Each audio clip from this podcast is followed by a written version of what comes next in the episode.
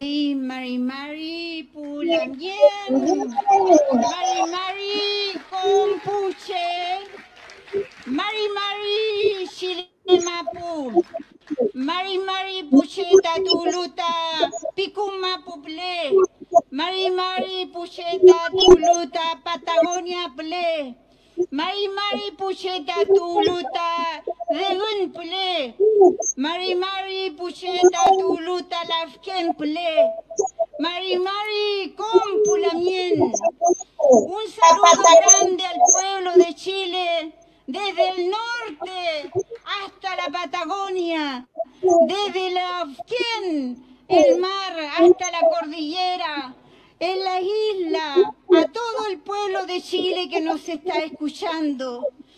Aquí estamos, Lamien, aquí estamos agradecerle el apoyo a las diferentes coaliciones que entregaron su confianza y depositaron sus sueños en el llamado que hiciera la nación mapuche para votar por una persona mapuche, mujer, como para cambiar la historia de este país. Nosotros también muy eh, felices por esta eh, fuerza que nos dan, pero esta fuerza es para todo el pueblo de Chile, para todos los sectores, para todas las regiones, para todos los pueblos y las naciones originarias que nos acompañan, para todas las organizaciones. Este saludo y agradecimiento es también para la diversidad sexual. Este saludo es para las mujeres que caminaron es contra todo sistema de dominación. Agradecerle que esta vez estamos instalando aquí una manera de ser plural, una manera de ser democrático, una manera de ser participativos. Por eso, esta convención que hoy día me toca presidir transformará a Chile en un Chile plurinacional, en un Chile intercultural, en un Chile que, que no atente contra los derechos de las mujeres, con los derechos de las cuidadoras, en un Chile que cuide la madre tierra, en un Chile que también limpie las aguas contra toda dominación pulamien. Por eso, hermanos, todo lo que están escuchando, un saludo especial a los lamien mapuche del Guaymapu. Este sueño es un sueño de nuestros antepasados este sueño se hace realidad. Es posible, hermanas y hermanos, compañeras y compañeros, refundar este Chile, establecer una nueva relación entre el pueblo mapuche, las naciones originarias y todas las naciones que conforman este país. En ese contexto, Pulamien, esta es la primera muestra de que esta convención va a ser participativa, que esta convención elegida nosotros como pueblo originario establecimos de que iba a ser una dirección rotativa, una redirección colectiva que dé espacio a todos los sectores que están representados aquí. Todos juntos también vamos a refundar este Chile. Tenemos que ampliar la democracia, tenemos que ampliar la participación, tenemos que convocar hasta el último rincón de Chile que vea este proceso, que sea un proceso transparente, que nos pueda ver hasta el último rincón en nuestro pueblo. y en nuestras lenguas originarias que han estado postergadas durante todo lo que ha sido el Estado-Nación eh, chileno, por los derechos de nuestras naciones originarias, por los derechos de las regiones, por los derechos a la madre tierra, por los derechos al agua, por los derechos de las mujeres, por los derechos de los niños. Quiero expresar también mi solidaridad con los otros pueblos que sufren. Nos hemos escuchado por la información de la televisión lo que ha ocurrido con los niños indígenas de Canadá.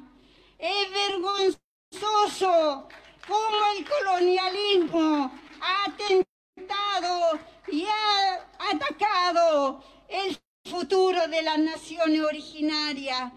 Nosotros somos pueblos solidarios, por eso, hermanas y hermanos, es que nos hemos jugado. Quiero agradecer fundamentalmente aquí a la autoridad originaria del pueblo mapuche, a la Machi Francisca Linconao, su apoyo.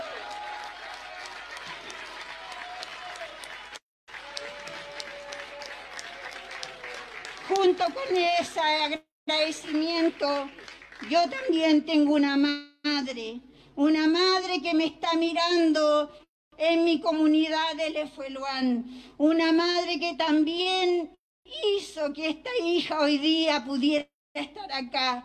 Agradecimiento a todas las madres que también luchan por el futuro de sus hijos, Pulamien.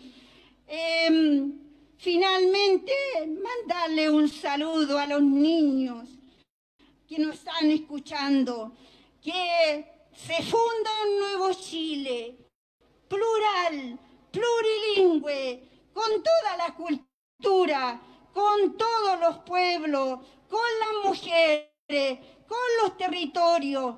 Ese es nuestro sueño para escribir una nueva constitución. Mañum, Pulamien, Marichihueu, Marichihueu, Marichihueu.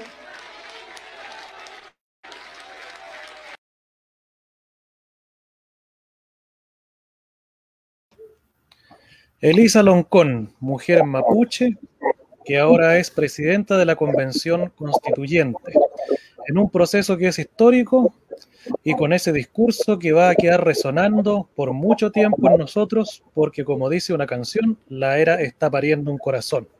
Así empezamos esta nueva entrega de Comunes y Silvestres, Ciudadanos Dialogando, donde vamos a dedicar esta, este conversatorio exclusivamente a el tema de la eh, investidura de los 155 constituyentes que esta semana ya comenzaron su trabajo con altos y con bajos, con pros y con contras, con momentos bonitos y también con momentos no tan lindos.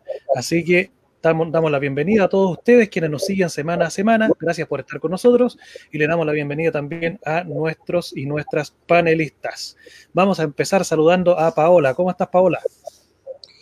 Bien, Mario. Bueno, no dejo de emocionarme eh, escuchar nuevamente este discurso. Eh, tiene palabras tan significativas la presidenta de, la, de esta convención. Eh, palabras, por ejemplo, como democracia, participación, y que yo creo que van a ser la, el mensaje que siempre va a estar de ahora en adelante. es muy esperanzador su discurso, la verdad. Juan Ramón, ¿cómo está, caballero? Bien, igual el, eh, resulta ser muy emocionante esto y, sorprendente a la vez el, el, lo rápido que igual ha sido todo este proceso, porque uno pensaría hace dos, tres años incluso, nadie de nosotros podría haber pensado que íbamos a estar hoy día 8 de julio de este año eh, compartiendo el video de que la primera presidenta de la Asamblea Constituyente, que va a ser, nos va a dar una nueva constitución para este Chile, eh, sea una peña, ¿no es cierto? Entonces, en ese sentido, es bastante eh, sorprendente y, cuesta incluso asimilarlo el, peso histórico de este momento.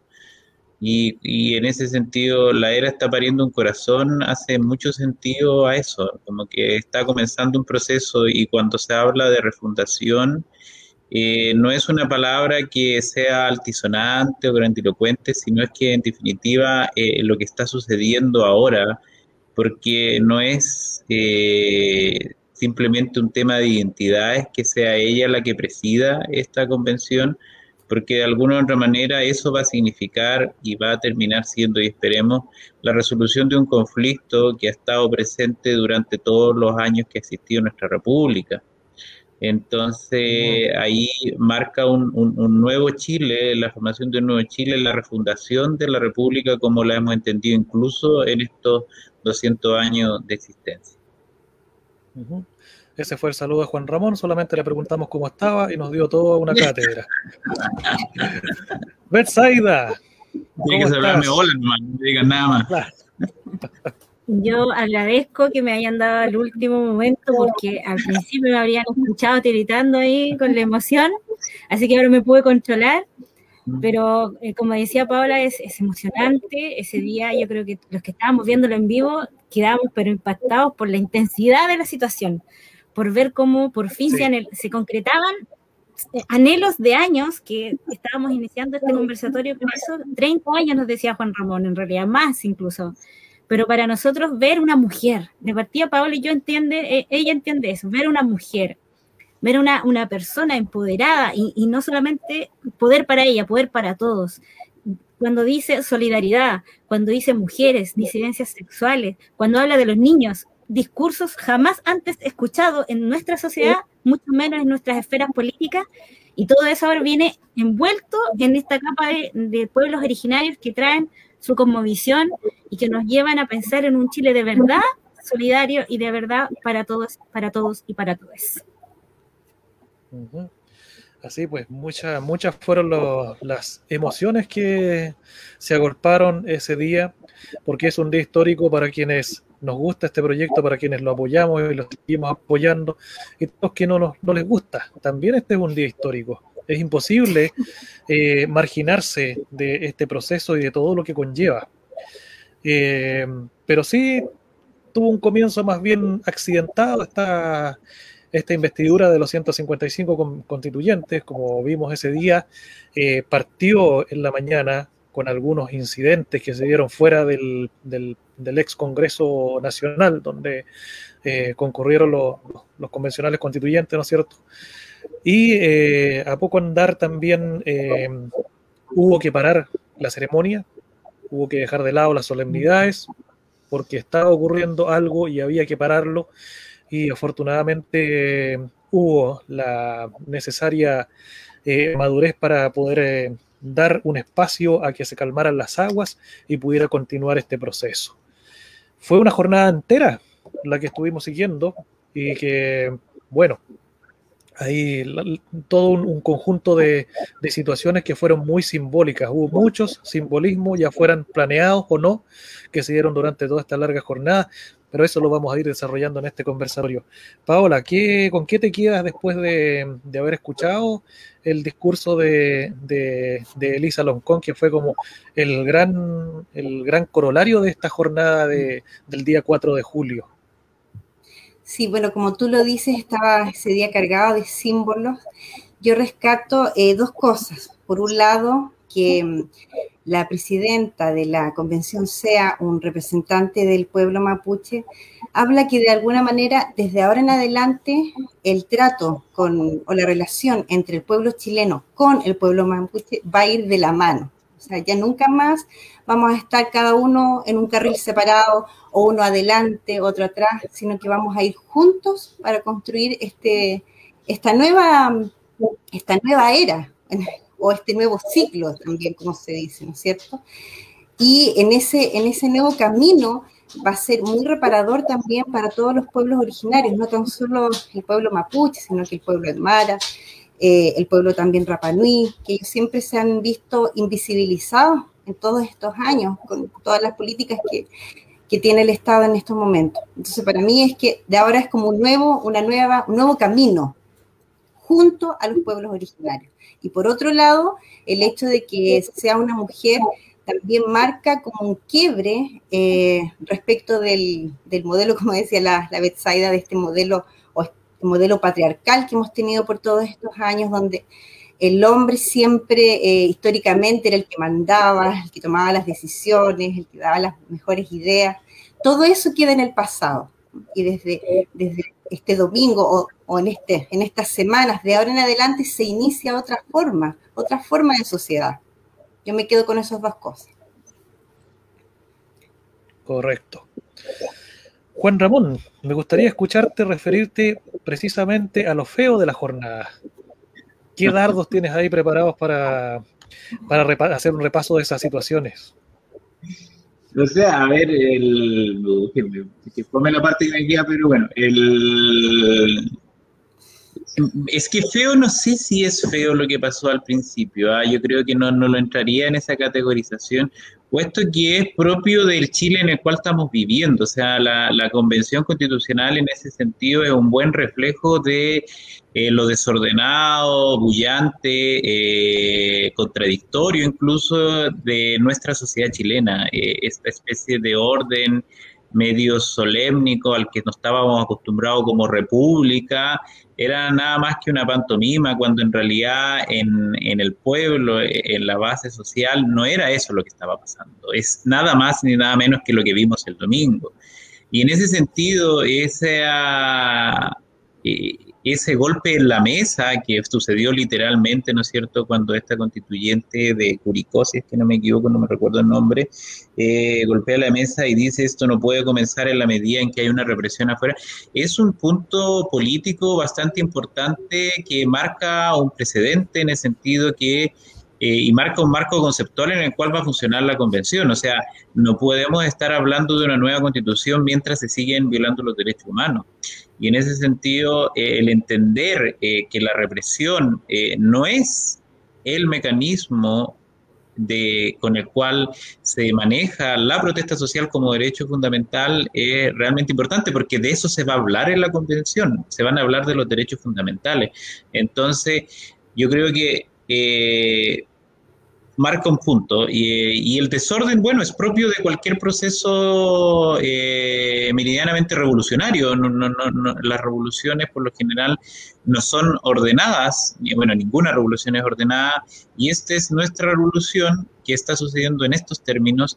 Pero ahí después cuando pasaba eso, yo pensaba en ese momento y conversábamos con las personas que lo estábamos viendo, que eso iba a pasar, que eventualmente, o sea, no eventualmente, iba a llegar un momento en que las, las, personas ahí se iban a poner de acuerdo, iban a buscar la forma de salir, ¿no es cierto?, de este embrollo y, y lograr hacer todas las gestiones necesarias y sucedió.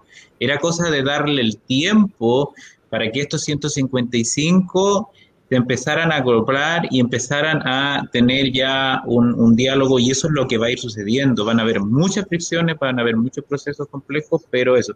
Lo que es sí un punto negro, o ni siquiera es un punto negro, sino, insisto, es muy representativo en nuestra sociedad, es lo aparapetado que se puso la derecha con su candidato Jürgen, Jürgensen, Jürgensen eh, que se mantuvieron ahí y no, y no están con ninguna disposición de negociar, porque podrían haber negociado perfectamente con independientes no neutrales que llevaba Patricia Pulitzer, ¿no es cierto? Pero ahí están ellos apetados, atrincherados, y eso a la larga, si se mantienen en esa lógica, eh, la historia les va a pasar por encima, o sea, la historia es y la realidad es cargante, y si tú no, no empiezas a adaptarte o a asumir como nuevos, nuevos tiempos, vas a quedar anticuado, retrógrado y no vas a ser parte de esta conversación. Entonces, si la derecha quiere jugar ese juego, va a terminar siendo aún más minoría de lo que es. Eso. Eso. Oye, lo, al principio yo dije que, bueno, hubieron muchos simbolismos eh, durante esa jornada. Eh, quiero referirme bien breve a lo que fue la entonación del himno nacional. Eh, yo lo siento por los chicos que fueron a, con toda su buena fe, ¿no es cierto?, a hacer esta interpretación, que fue, era creo un cuarteto de, de estudiantes que están allí, pero lo que se dio en ese momento, ¿no es cierto?, que algunos pidieron que se parara la, ceremonia ahí, eh, otros estaban muy eh, con mano en el corazón, ¿no es cierto?, entonando el himno. Eh, pero creo también que eso fue un símbolo muy claro de cómo está la sociedad chilena y en realidad cómo ha estado durante los últimos quizás 60 años.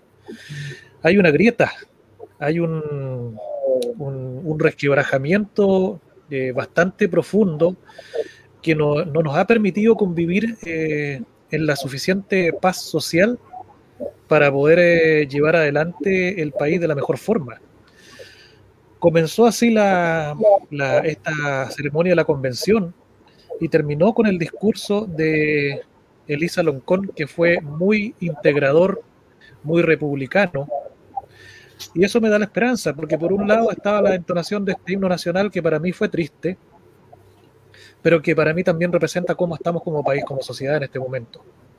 Y termina esta ceremonia con el discurso de Elisa Loncón, que en realidad ella nos está diciendo, así es como nosotros queremos que funcione nuestro país, así queremos que nosotros nos encontremos de ahora en adelante. Obviamente que siempre van a haber voces que van a ser eh, eh, van a ser díscolas, ¿no es cierto? Se van a salir del esquema, no van a querer estar eh, en la voz de los acuerdos, espero que esas voces no estén dentro de, la convención constituyente de ahora en adelante y que sea precisamente eso, la convención que va a escribir una nueva constitución en la cual están cifradas las esperanzas para poder empezar a caminar hacia adelante de una forma totalmente distinta y de una forma totalmente justa, al contrario de lo que ha pasado en estos últimos 200 años de vida republicana. Esa reflexión le quería hacer yo y preguntarte también, Besaida, eh, porque yo sé que el, tema te apasiona. ¿Cómo ves tú también ahondar un poquito más en el papel de la mujer de ahora en adelante?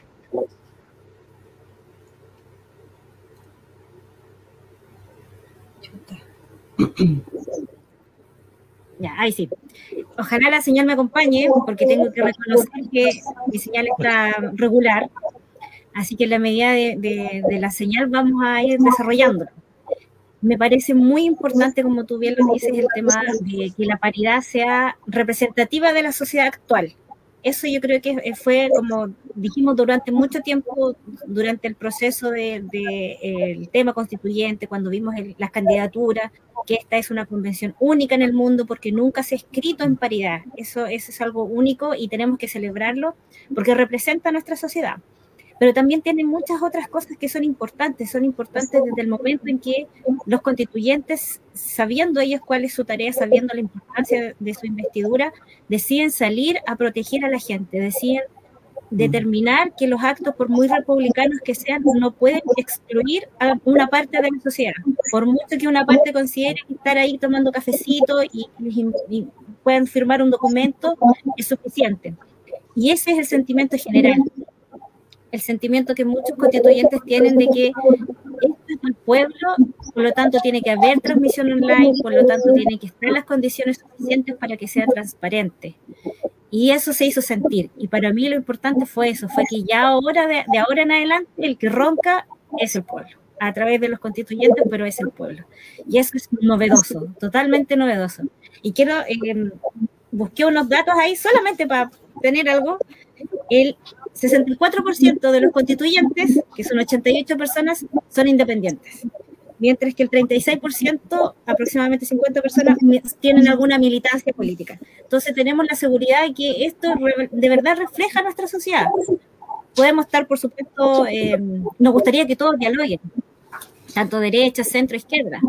Pero eh, si no lo hacen es porque igual representan una parte de lo que somos y en algún momento vamos Chuta, se nos cayó. Se nos cayó Betsaida.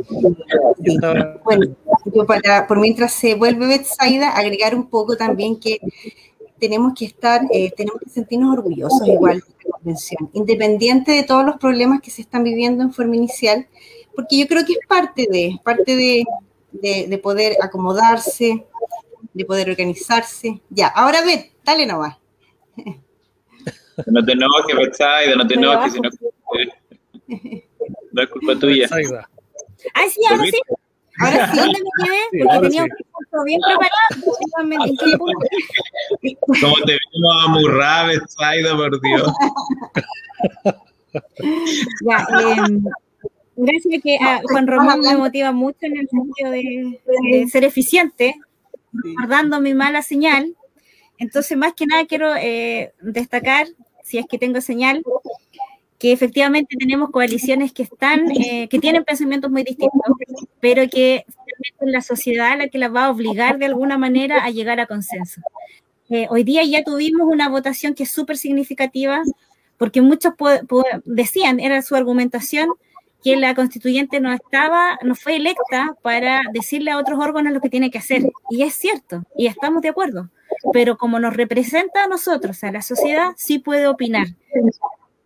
sea, no lo podemos hacer tan disponiblemente como lo pueden hacer ellos.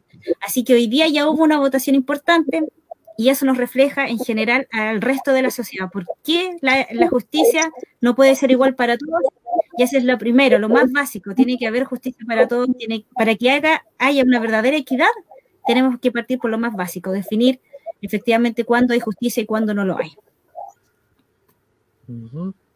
Sí, yo creo que la declaración de hoy día igual es como, bueno, yo sé que hubo mucha, mucha polémica, eh, pero yo por lo menos pienso que la, la convención es el resultado de algo. Y ese algo es lo que ocurrió por muchos años, ¿no es cierto? Son las movilizaciones que se han, se han, realizado y por lo tanto no es algo que se debe olvidar. O sea, esto es el efecto de algo que pasó antes, por lo tanto es parte de. En ese sentido, eh, por lo menos yo siento que eh, la convención estuvo correcta al hacer su declaración, porque no se puede olvidar todas las personas que han estado en la calle eh, protestando, dando la lucha para que toda esta transformación se produzca. Eso no se puede dejar atrás. Son parte de esta, o sea, de alguna manera son como el ingrediente del, del resultado final de la convención. Ah, bueno, y a propósito, claro, yo estuve revisando un poco eh, por qué llegamos a, a la Convención Constitucional. Bueno, yo sé que si nos vamos hace muchos años atrás, tendríamos varios programas por analizar, pero remontémonos a, a dos décadas. ¿A qué siglo? sí, sí. Tenemos dos décadas de un país movilizado y donde la educación ha sido el, el que dio la, el primer paso, cuando en el año 2001 no sé si se recuerdan, se produjo el movimiento llamado el mochilazo, donde varios estudiantes eh, hicieron su movilización, donde estaban protestando, eh, lo tengo anotado por aquí, creo que era el tema del pase, el pase escolar. Eh, no, no, llegaron a muchos avances, pero lo importante de aquí del 2001, y por qué lo coloqué en un círculo más chiquitito, porque esto dio a pie para articular la que es el movimiento de los estudiantes secundarios y que fueron protagonistas cinco años después en la Revolución Pingüina. Que yo creo que sí, obviamente, ahí lo tenemos un poquito más en la retina. Entonces ahí se continuó, digamos, el, el movimiento eh, haciendo una crítica muy presente al modelo que se había instalado respecto de la educación, una educación que estaba basada, como bien dijo una vez Piñera, basada en el consumo. No sé si alguien se recuerda de esta revolución. La revolución sí, la revolución ah, Lo dijo con todas sus letras. Sí. ¿Cómo? No, fue. ¿Qué, qué dijo la Besaida? Que Piñera dijo que la educación era un bien de consumo. Bien de, consumo, sí. pero eso lo dijo para la del movimiento estudiantil. El 2006, eso es Bachelet 1, me acuerdo. Y sí. Bueno, porque era dirigente estudiantil en el liceo en ese tiempo. Cabrito. Cabrito jugando la revolución. Eh, todavía un cabrito jugando la revolución, sí, un poquito más balbón. Pero lo que recuerdo yo eh, en, en, ese momento era, eh, fue cuático vivirlo desde dentro, fue como la historia pasa por uno, el, fue primero un, para los que estábamos presentes, vino como una avalancha primero de información de darnos cuenta en dónde estábamos, el sistema educacional que llevábamos hasta entonces, porque la revolución pingüina tuvo batallas más estructurales que fueron otros movimientos anteriores que eran con respecto a los temas de los créditos, el pase. La revolución pingüina empezó a poner en jaque el sistema educacional en cuanto a tal.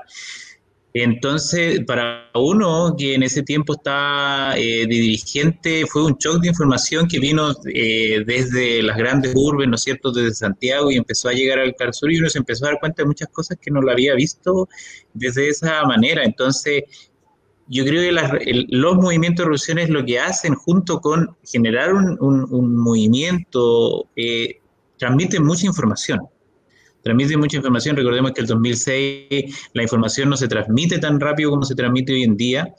Y ahí yo me acuerdo, bueno, ese fue un movimiento que estuvo muy, de hecho, dirigentes de la Revolución Pingüina hoy día están en la Convención Constitucional. Entonces, en ese sentido, de ahí comienza todo un proceso de impugnación al sistema, ya no hacia demandas en particular, ya con el 2011 se, se conmemora, el, ya se termina de cerrar eh, que el movimiento social ya no es por demandas particulares, que queremos un pase, que, que queremos un crédito, sino que nace ahí y yo me acuerdo, bueno, ese lamentablemente, esa revolución pingüina termina siendo callada eh, por eh, Michelle Bachelet, ¿no es cierto? Carlos Larraín, Hernán Larraín, Diana Proboste, personajes que hoy día todavía están algunos presentes, eh, levantando las manos por el acuerdo de la ley de la Ley General de Educación, que se de cambiar la LOCE por la Ley General de Educación que la ley de general de educación eh, fue una hermosa ley en cuanto a los principios con, con las que reza al principio, me acuerdo que nosotros la leímos en ese tiempo, nos dábamos la baja ley en ese, en ese entonces, eh, y todos los dirigentes leyendo las leyes, analizando los propuestas, pero era una hermosa eh, declaración de principios, pero en cuanto a lo estructural, la ley general de educación no cambió el sistema, no cambió el sistema fue simplemente, y ahí fue la primera desilusión ya de levantar un movimiento y que la institucionalidad política, en definitiva, que arme una pantomima de un acuerdo nacional y en realidad eh, el gato partismo parece que cambia algo, pero en realidad no cambió nada. Me acuerdo una pancarta que había que quedó en la retina que se decía Bachelet anda a lavar la losa. Sí. A la losa, claro. Yo, yo recuerdo justamente lo que dice Juan Ramón, en el 2006, 2007 ya estaba saliendo de la universidad y, viví toda mi, vida universitaria en, protesta por el tema de los créditos. Entonces, mm. después que yo salí de eso, empezó todo el movimiento eh, pingüino, porque en esa época, por lo menos en Santiago, los que protestaban eran los universitarios. Después, del 2006, vino un recambio y los que empezaron a protestar fueron los estudiantes de media, incluso eh, buscando ahí a los más chicos. Y después de eso empezamos a ver eh, que cada vez había nuevos proyectos en los distintos gobiernos, sobre todo de Michelle Bachelet, de, ideas concretas de hacer cambios estructurales y empezamos a chocarnos que en ese muro que después se volvió como un enemigo universal, que era el Tribunal Constitucional.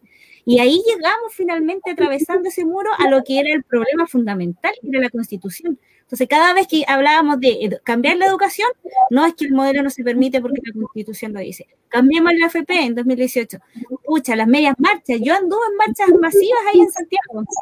Las familiares, cabros chicos, dan, al final no terminaba puro comiendo cuestiones. Pero el resultado era que no, pues la Constitución está y no se puede hacer nada. Qué lástima. Lo mismo después, en 2018, con las marchas feministas, ya bacán, igualdad pero en el fondo no había ninguna instancia donde ir a hacer unos cambios reales y concretos.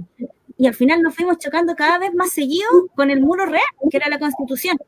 Y como bien puso Paola ahí, durante todo ese proceso que vimos estas tremendas marchas y tremendos procesos nuevos, siempre hubo protestas ambientales, siempre hubo, estuvieron los profesores, la gente de la salud, los eh, funcionarios públicos protestando, siempre en un, en un ámbito y en un ambiente de que había inconformidad generalizada. A veces se levantaba uno, a veces otro, pero siempre hubo descontento. Y hasta que llegamos a la raíz final de ese descontento, que era un sistema genérico donde estábamos todos insertos y necesitábamos cambiarlo.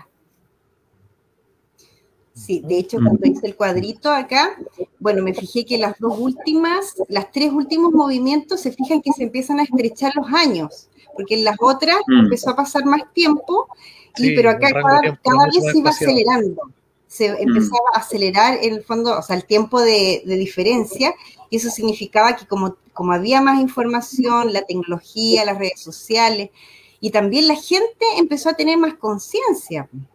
Y claro, en este caso, por ejemplo, si uno hace el análisis del 2006 a 2016 pasaron, pasaron varios años, entonces a lo mejor estos chiquillos que eran estudiantes pasaron allá a ser más, más ya adultos, qué sé yo, y empezaron a activar mucho más eh, este malestar.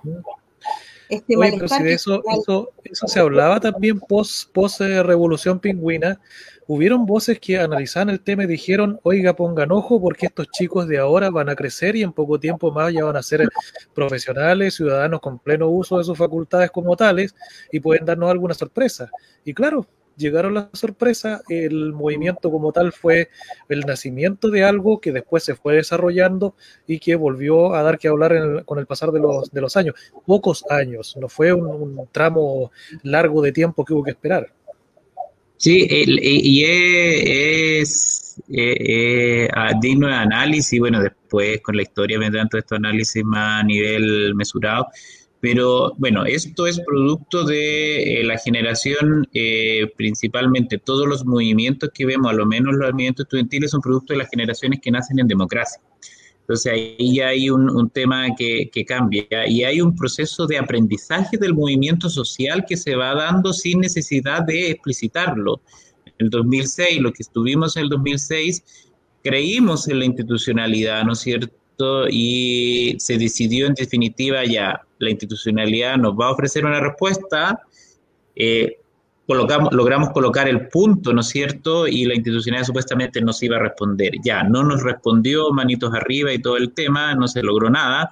Después el movimiento estudiantil 2011 ya no se conforma con la respuesta institucional, sino que sus dirigentes pasan a ser, bueno, aquí ya que la institucionalidad no nos responde, no hacemos parte de la institucionalidad y sus dirigentes pasan a integrar siendo diputados. De hecho, mismo yo Jackson, dirigente de la Católica en ese tiempo, fue el diputado más votado en la elección pasada. Pero de ahí viene el segundo, el segundo aprendizaje en este asunto del movimiento social, es que parece que tampoco basta con entrar a la institucionalidad para hacer los grandes cambios. Nos quedamos cortos, ya la institucionalidad responde, entramos a la institucionalidad, la, institucionalidad nos come. Eh, entonces parece que hay que hacer un cambio de verdad estructural, porque la institucionalidad es la que está podrida. La institucionalidad es la que esta institucionalidad no nos va a responder y ahí ya empieza a levantarse con más fuerza el tema de eh, la asamblea constituyente. Entonces yo creo que este proceso de movimiento social ha tenido un aprendizaje que terminó siendo ya se intentó de forma pacífica, o sea, nadie puede decir que aquí el movimiento social no hizo todo lo que tenía que hacer, no siguió el conducto regular. Y cuando en definitiva ya no bastaba con marchas masivas, ya no bastaba con tener millones de personas en las calles, bueno, parece que aquí la única alternativa va a ser quemarlo todo, porque por lo visto no resulta absolutamente nada de lo pacífico que supuestamente es como tenemos nosotros como ciudadanos que protestar. Y resulta que era nuestra institucionalidad fue tan terca, tan torpe, tanto suda y, con tan poca perspectiva que tuvimos que llegar a quemarlos para que entendieran que esta cuestión tiene que cambiar, porque esto podría haberse evitado hace ya por lo menos 20 años. Eso. ¿Se pudo haber evitado? Bueno, la historia nomás va a decirnos que va a darnos más eh, luces a futuro. Pero ahí también hay una, comparto contigo esa tosudez de la clase política y muy particularmente de lo que fue la ex concertación, porque de la, del ala política de la derecha se espera la respuesta, es clara, no va a tener una respuesta a este tipo de, exigencias y, o su respuesta va a ser siempre la misma, va a ser un portazo en la cara. Eso es esperable, no me van a decir que no es así. Mm. Pero también la ex concertación tuvo su buena cuota de responsabilidad en esto y se escudaron muchas veces que, oye, no nos pueden hacer esto nosotros porque fuimos los que luchamos contra la dictadura y les devolvimos la democracia. Entonces había que tenerlos poco menos que sobre un altar y darles las gracias por todo lo que estaban hecho y, estaban haciendo por nosotros. Así es como yo lo veo. Entonces, este, este asunto fue haciendo agua por todos lados hasta que ya no, no, dio, no dio para más. Vino este estallido hubieron estos otros pequeños estallidos antes, como por ejemplo fue el, movimiento feminista del 2018 que dice allí, claramente era la manifestación de una inconformidad con algo estructural en la sociedad que, tenemos hasta ahora, pero ya digamos un poco más equilibrado en ese sentido, porque el movimiento feminista también ha ayudado, eh, tanto a nivel nacional como internacional, ha ayudado también a poner muchas cosas en su lugar. Y bueno, hemos tenido que aprender, hemos tenido que evolucionar en muy poco tiempo, muy rápidamente. No todos van a la misma velocidad, no todos lo entienden con la misma celeridad, pero cuando estalla este, eh, todo este estallido, estallido en 2019, fue como definitivamente ya, aquí hay que volver a reordenar las cosas. O se hacen por las buenas, con la institucionalidad a favor, o se hace por las malas sin la institucionalidad. Mm. Afortunadamente la institucionalidad sí lo supo leer en ese momento. Después que vinieron todas estas señales desde el 2001 en adelante, no lo supieron leer, pero sí, la última señal ya la supieron leer. Si no hubiesen leído esa última, ya ahora no estaríamos hablando aquí tan tranquilamente. Sí, por eso yo comentaba cuando se había caído Betsaida que igual tenemos que sentirnos orgullosos de la respuesta que hemos logrado construir eh, es una respuesta institucional a todas estas demandas sociales.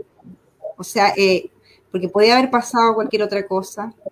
Eh, en ese sentido, yo creo que hay que, hay que estar tranquilos y, bueno, yo sé que hay un sector del, del país que, que por ellos no hubiese, no hubiese convención, pero lo bueno es que son los menos. Me quedo con eso. Solamente pues, siempre han sido mm, conservadores, no, ojalá nada cambie, así que siempre... todo esté como está nomás, todo, claro, todo, igual. De hecho, iba a comentar que, em, em, a ver, hace un par de años, no me acuerdo en qué años, bueno, ustedes tienen que haber escuchado a mm, Alberto Mayor, y él hizo un libro, eh, La caída del modelo. Mm. Ah. Y él creo que hizo, él siempre cuenta que él hizo una presentación y lo invitaron a ENADE. Y él mostró con su investigación todo el, tema del malestar. Y, eh, o sea, que lo, lo, criticaron, como que estaba, de qué país estaba hablando, eh, cómo se le ocurre hablar eso, o sea, totalmente una élite que no entendía nada. Bueno, los años, y de hecho él decía, como él creo que tuvo que hacer como una, como, una tesis, no sé, algo de una investigación, y ahí por añadidura se encontró con este malestar, y él decía que si, si no pasaba nada, y poco menos que iba a renunciar a, su, a su carrera, porque imagínate, como sociólogo, de hecho este libro, dedicarse a eso, y no pasaba nada, bueno, los años le dieron la razón. Sí, él hizo a propósito, ese libro sale porque él hizo a propósito una investigación para su y entonces en ese proceso de...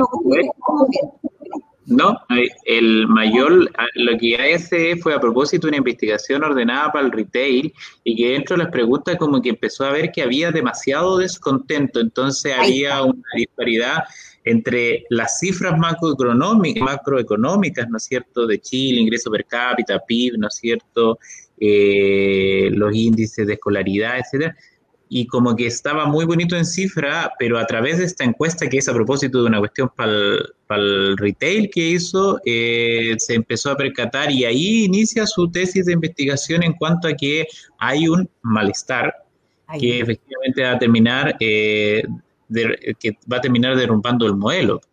Y bueno, le dio la razón el tiempo nomás. El tiempo le dio la razón. pero igual buena para el sociólogo que su propia tesis se cumple y la ve cumplirse. Claro, casi como un profeta. Sí, claro, como, se escuchó mucho, eh, cuando pasó todo esto, no lo vimos venir. Sí, pero la elite no lo, no lo quiso ver.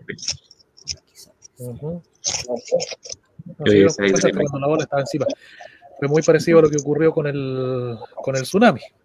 Un poco triste la comparación, pero fue un tsunami social el que se les vino y se les fue encima. Exacto. Sí.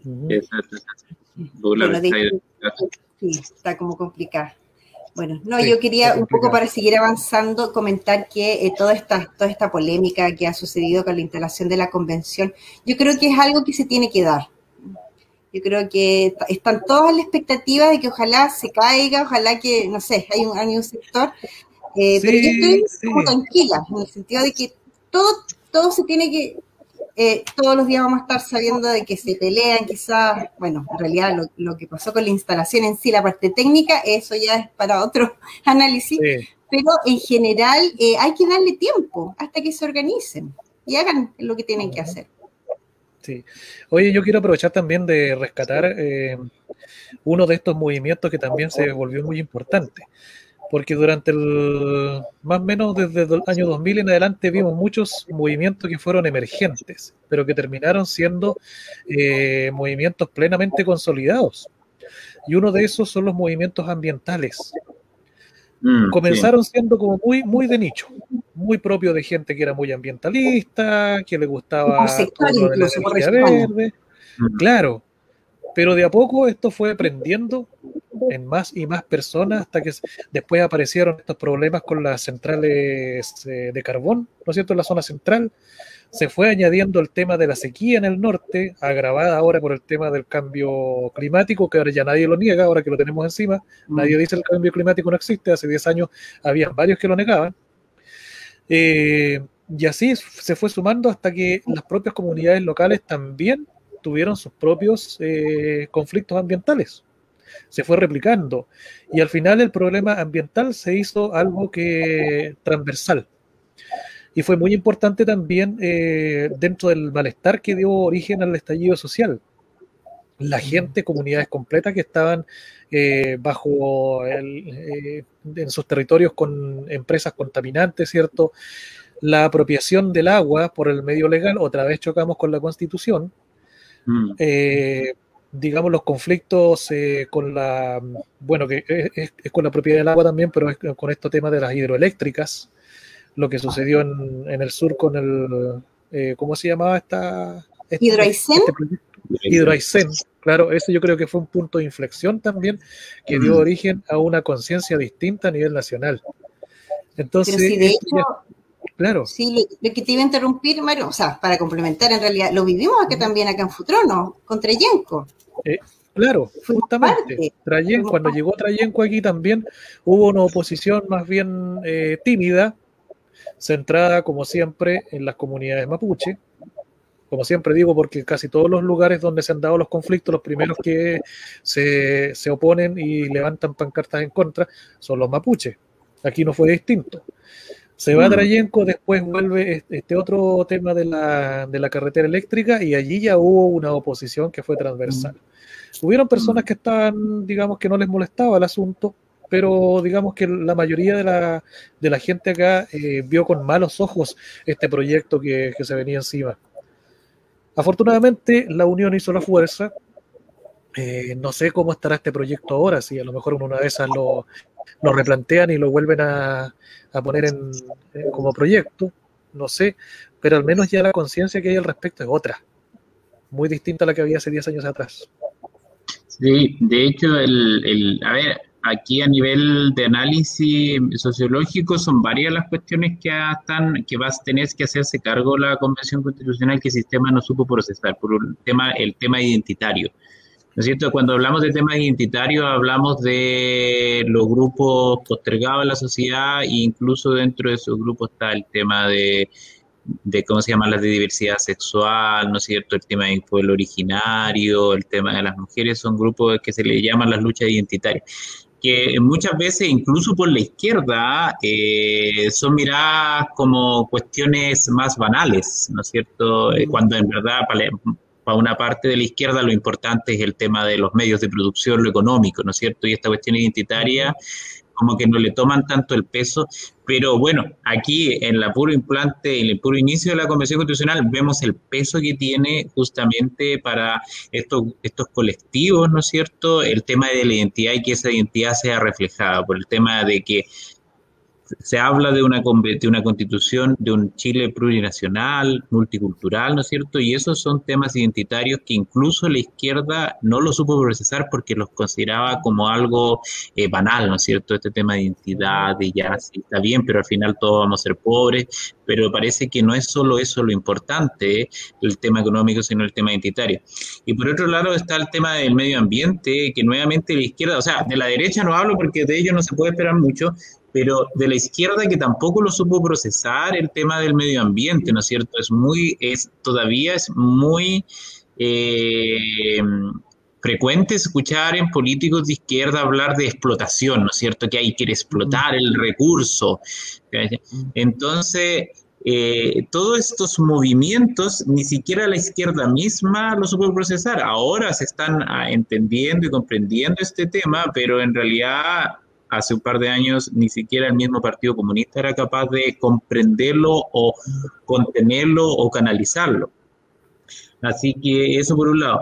Y, en ese sentido el medio ambiente es el gran tema eh, de la humanidad y no puede quedar exento de nuestra convención constitucional porque es un tema de sobrevivencia de nuestra misma especie humana eh, y por lo tanto tiene que ser así. Yo creo que en la medida en que los humanos empezamos a entender que no es un tema New Age, no es un tema de hippie, no es un tema de simplemente querer contemplar un, contemplar simplemente un río, un lago, no tienes, que igual los tiene, los fines contemplativos no son menospreciables, pero es un tema que ya va mucho más allá, que es un tema de sobrevivencia, o sea, o cuidamos este asunto o aprendemos a vivir y convivir y, y ya no solo a tratar de no dañar, sino iniciar un proceso de recuperación de la tierra, ¿no es cierto? Eh, de, recuperación de todo el daño ambiental que nosotros mismos le provocamos, ya estaríamos hablando de otra cosa.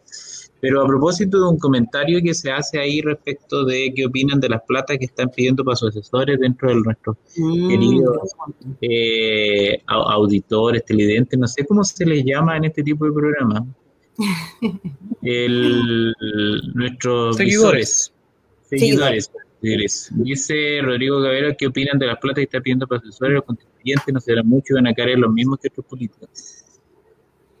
Eh, eh, a ver, eh, como señal política, o sea, para el para los tiempos que estamos, quizás no era oportuno partir de entradita pidiendo más plata. Quizás hay un tema de manejo comunicacional que podría haberse mejorado. Pero eh, el tema hay que diferenciar. Una plata es la dieta propiamente tal, que recordemos que la dieta de nuestros convencionales constitucionales solamente está como en dos millones y medio. ¿Ah? Dos millones. y medio dos y medio, ¿no es cierto? Que para un trabajo exclusivo eh, parece mucho, pero resulta poco, ¿no es cierto?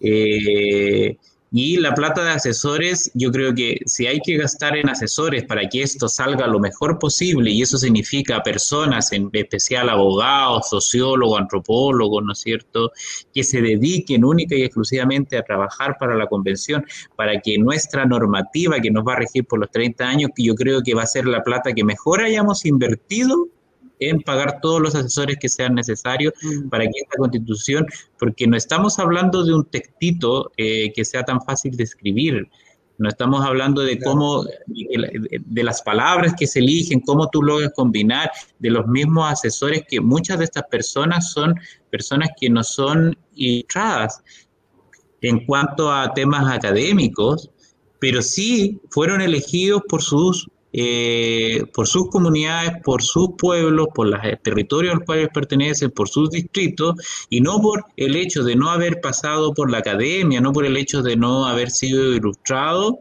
van a quedar afuera y van a quedar ahí a la deriva. Entonces es necesario igualar, porque tenemos una gran parte que son abogados, entonces es necesario igualar a los convencionales constituyentes para que la discusión sea en igualdad de condiciones, eh, que estos otros, o que la misma convención tenga más asesores.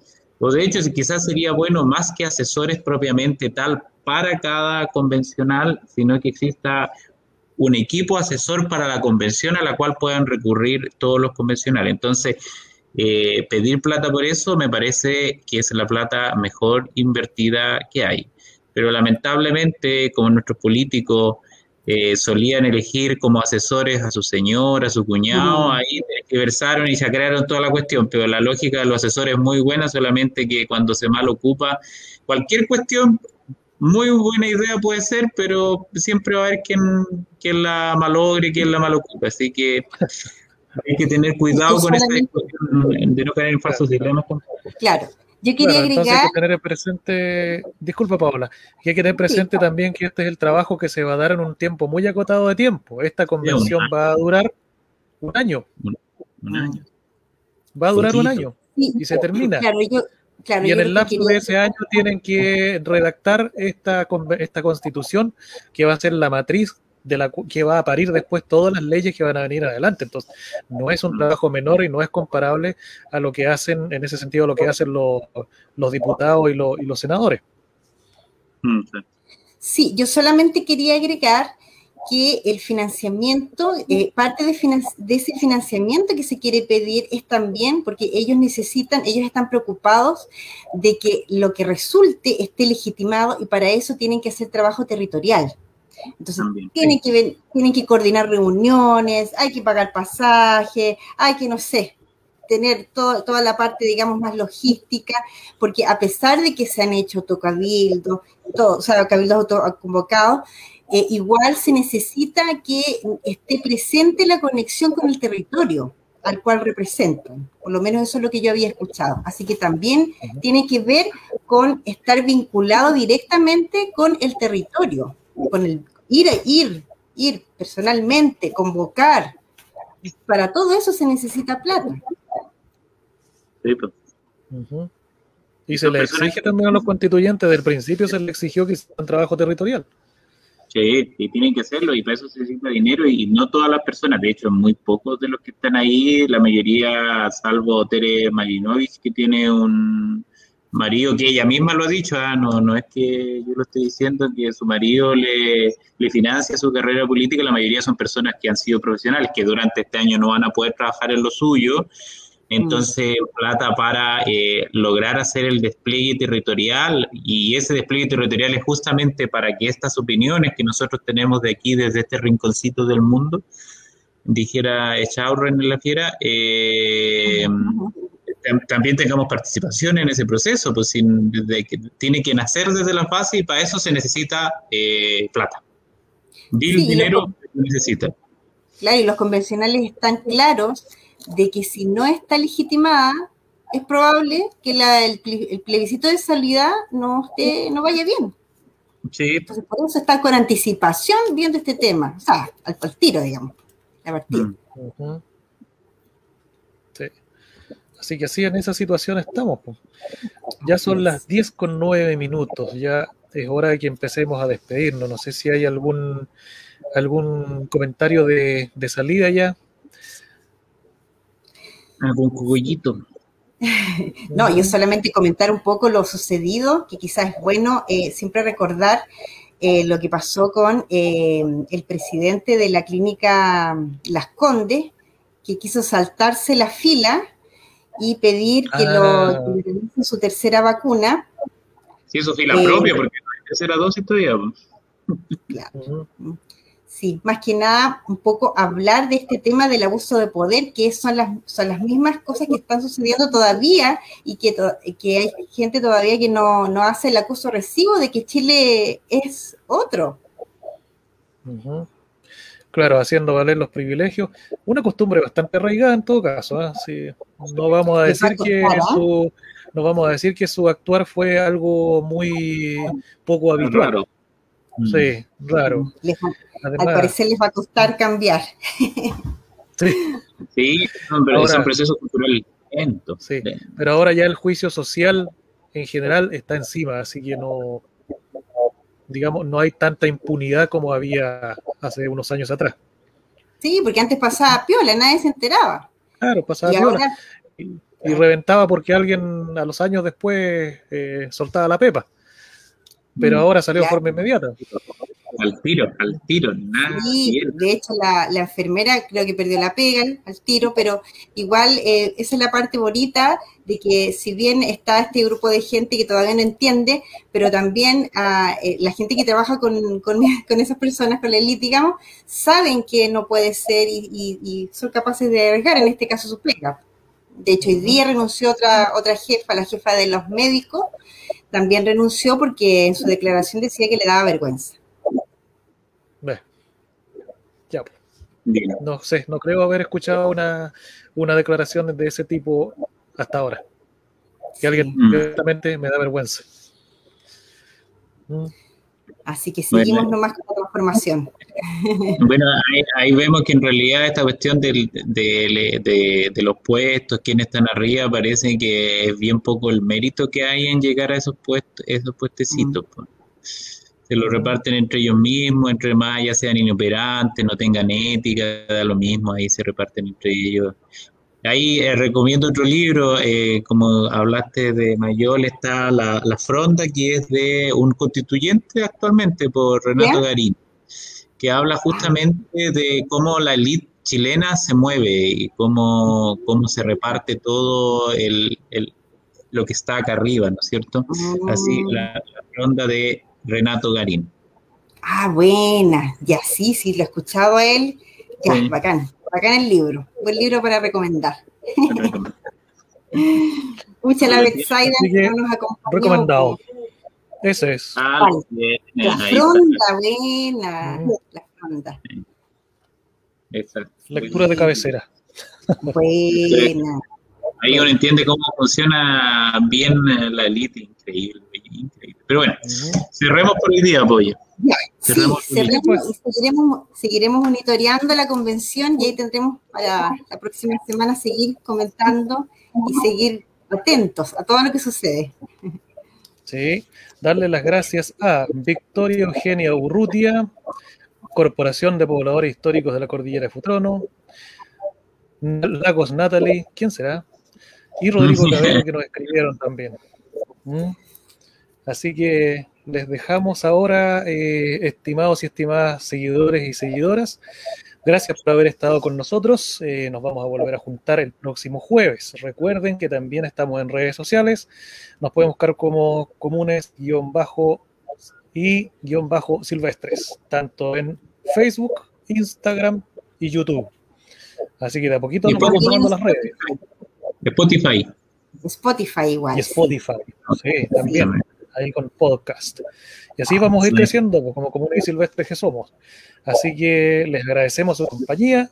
Volvamos a vernos la próxima semana. Recuerden también que los martes están publicándose las entrevistas, así que los dejamos también invitados para ese día. Que tengan una muy buena noche y un bonito fin de semana. Nos vemos. Que estén muy bien. Un abrazo para todos. Chao. Chao, chao. Chao.